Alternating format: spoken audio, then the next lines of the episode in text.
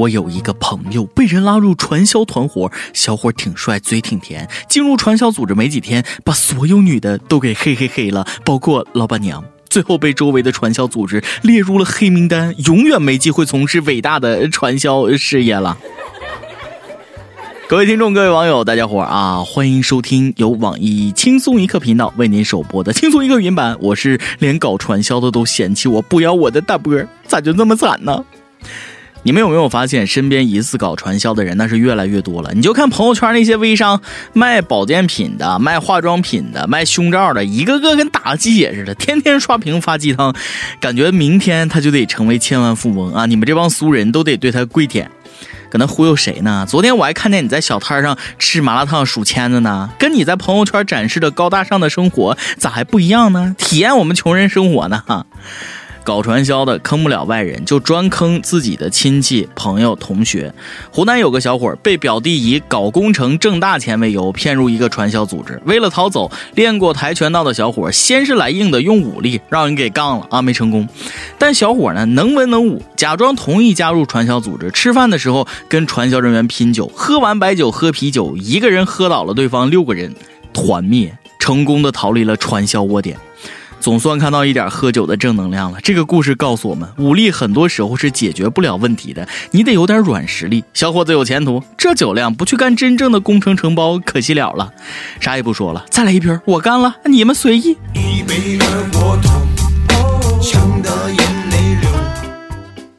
技多不压身，论喝酒能对瓶吹的重要性。酒桌上可以泡到妹子，酒桌上可以赚到票子，能喝酒可以升职加薪。现在能喝酒还可以逃生。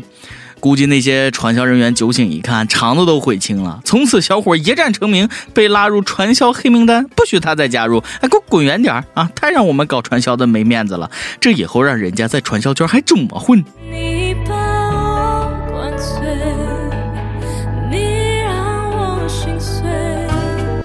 现在搞传销的有多猖狂啊！最近河北定州三十多个搞传销的拎着棍棒聚集到一个派出所，想要抢走被抓的传销同伙。搞传销的还挺有团队精神的，这就是传说中的劫狱劫法场嘛，跟黑帮社团差不多了。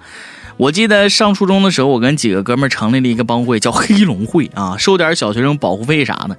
后来不知道怎么就让老师给知道了，硬生生给我们改成了黑龙学习小组。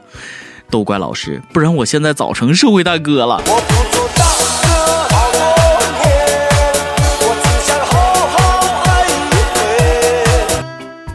成社会大哥也挺好，这不后来学好了吗？还考上大学，顺利毕业，当上了小编，当上了主播。不过这可不是每个学生都能有这么幸运。南京林业大学一个植物学博士生，实验室的树苗丢了两棵，导致实验中断，可能毕不了业。博士就跪求偷树的人告诉树苗的位置，采个样就行，让他完成论文。哎呀，想起以前我写不完作业的时候，也常说什么作业被偷了。不过我那是撒谎啊，人这是真把作业给丢了。这让我想起有个研究小行星的学生，研究了好几年，眼瞅着就要毕业了，小行星撞毁了，嘣。那个偷树苗的人，你以为你摘下的只是一棵树苗，其实是别人呕心沥血培育出的成果。同学，下次记得在树苗边上立个牌子，剧毒农药，嗯，看谁敢碰。你好毒，你好毒，你好毒。幸好我学的是文科，没有人偷我的作品。不过有的文科生可没那么幸运了。安徽大学历史系同届同门两个硕士涉嫌抄袭曲阜师大同届同门两个硕士的论文，那这一个字不差，几乎啊，就差把人作者名字也抄上去了。我们不生产论文，我们只是学术界的搬运工。本论文纯属虚构，如有雷同，纯属故意。上学的时候偷懒不学习啊，到写论文的时候憋不出来了吧？上学的时候不好好学英文，到跑步的时候哎闹笑话了吧？最近广东清远举办了一场马拉松比赛啊，近两万人参加，跑完了垃圾遍地，不少跑友还误把组委会发的肥皂当面包给吃了，因为没看懂上面的英文 soup，最后产生了一点二万人次的伤病，好好一场马拉松愣给跑成了残运会。你说你跑个马拉松犯得着这么拼命吗？跑个两步，照片够发朋友圈就行了呗。肥皂那么硬，这怎么能当面包吃？是我知识面太窄了吗？啊，一个连肥皂跟面包都分不清的人，这脑袋就先别跑马拉松了呗。跑多了脑袋缺氧，那更不好。肥皂是用来吃的吗？肥皂是用来捡的，好吗？哎，不是，哎，等会儿跑个马拉松为啥要发肥皂？男运动员太多了吗？细思极恐，哥们儿，你肥皂掉了。有人喜欢跑步，有人喜欢跑车。我觉得喜欢啥都没问题，你不能影响别人，是不是？上海一辆保时捷前两天因为七十元的停车费问题跟保安吵吵起来了，车主一气之下把车停小区门口离开了，一堵门那就堵了十四个小时，导致小区里的车辆都没法正常出行。等保时捷车主回来一看，嚯，自己车上各种垃圾、颜料、臭鸡蛋、方便面，还有一张写着“无耻”的纸，车轮也被锁住了。从艺术的角度看，这辆车变成了一款全球私人定制的、相当文艺范儿的、独一无二的 DIY 涂鸦版保时捷。哎呀妈！竟然有人说这事干得漂亮，这到底是有多仇富？能不能有点素质、有点出息？往车上泼墨水，让人怎么开这车？你说啊？把墨水换成油漆就那么难吗？边刷边唱歌。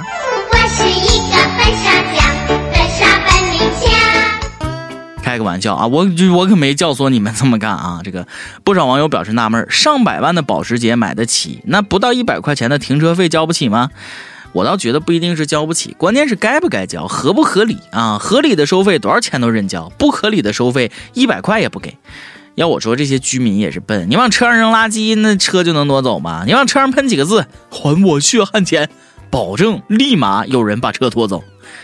哎，你说这个我要有一辆保时捷该多好啊！是不是就不愁女朋友了？我天天没事就搁那算，我女朋友到底什么时候才能出现呢？杭州一个三十五岁男子，这个职业是精算师，自创了一份恋爱评估表，用来找女友，把女孩的各种表现设分值，细致到这个女孩穿什么衣服、有没有化妆，比如哎，这个速回短信得三分，不回短信扣五分啊，最后按各项指标加出总分，评估女孩是不是喜欢自己，跟小时候咱们做眼保健操如果没做扣分似的。有点明白为啥都三十五了还没结婚呢？情商实在是太感人。你这表格适合找家政月嫂，不适合找媳妇儿。算来算去，算不出自己单身的原因。记来记去，女友去了别人的怀里。我预计你得单身到嗯三百五十岁。如果这种斤斤计较的人也能有女朋友，而我这么怜香惜玉、长得帅的却还经常单身，那简直木有天理了。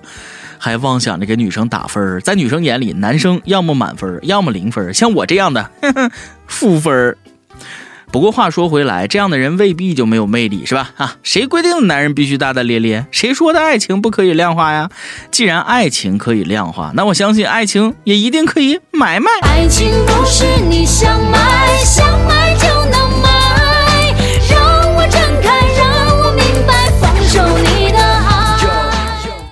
每日一问，刚才说了技多不压身，你有什么比别人强的特殊技能吗？给我们展示一下。反正我的技能那就是你特能吹，呜。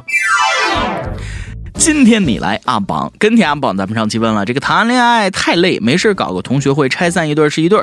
如今的同学会真的成了暧昧会、约炮会、装逼会吗？山东一位网友就说了，这个同学聚会不开房，你开什么玩笑？大家都那么忙。青岛一位网友说，当年同学会，女同学和我说喝多了，我居然把她送回了家。哎呀，我都为你惋惜，你到底错过了什么？也有人有不同意见。北京一位网友说：“只要心里充满阳光，就会觉得同学聚会是期待的那一缕缕灿烂。”听听根儿正苗红多么的正能量。点歌时间，辽宁省沈阳市一位网友说：“还有几天就老婆生日了，Lisa，感谢你在我默默无闻的时候与我牵手，陪伴我度过人生中的起起伏伏。如今我们已经结婚快七个年头了，期间经历了许多困难，我们相互理解，共同面对，没有所谓之痒。”只有儿子与你每天的欢声笑语，这便是我每天生活与工作的最大动力。在这里想点一首火风的《老婆老婆我爱你》，祝你生日快乐，Yuri 永远爱你，我们一定要一直幸福下去。第一次点歌，希望小编成全。像这种点歌虐单身狗的，我一般都会成全。祝你们永远幸福。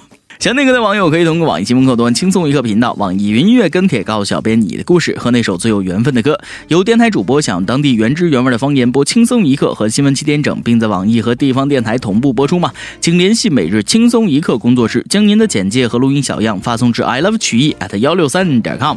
以上就是今天的网易轻松一刻，有什么话想说到跟帖评论里呼唤主编曲艺和本期小编李天二吧。我是大波，哎，下期再见。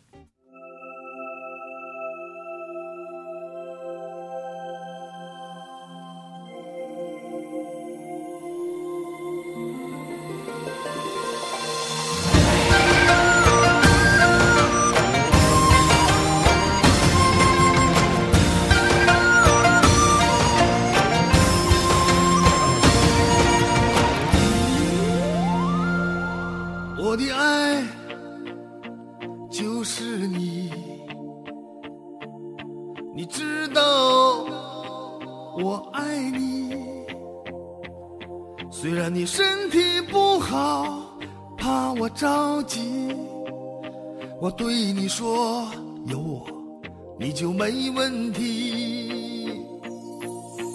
家是不富裕，可是我有力气，我会让你笑，只要你愿意，我陪你。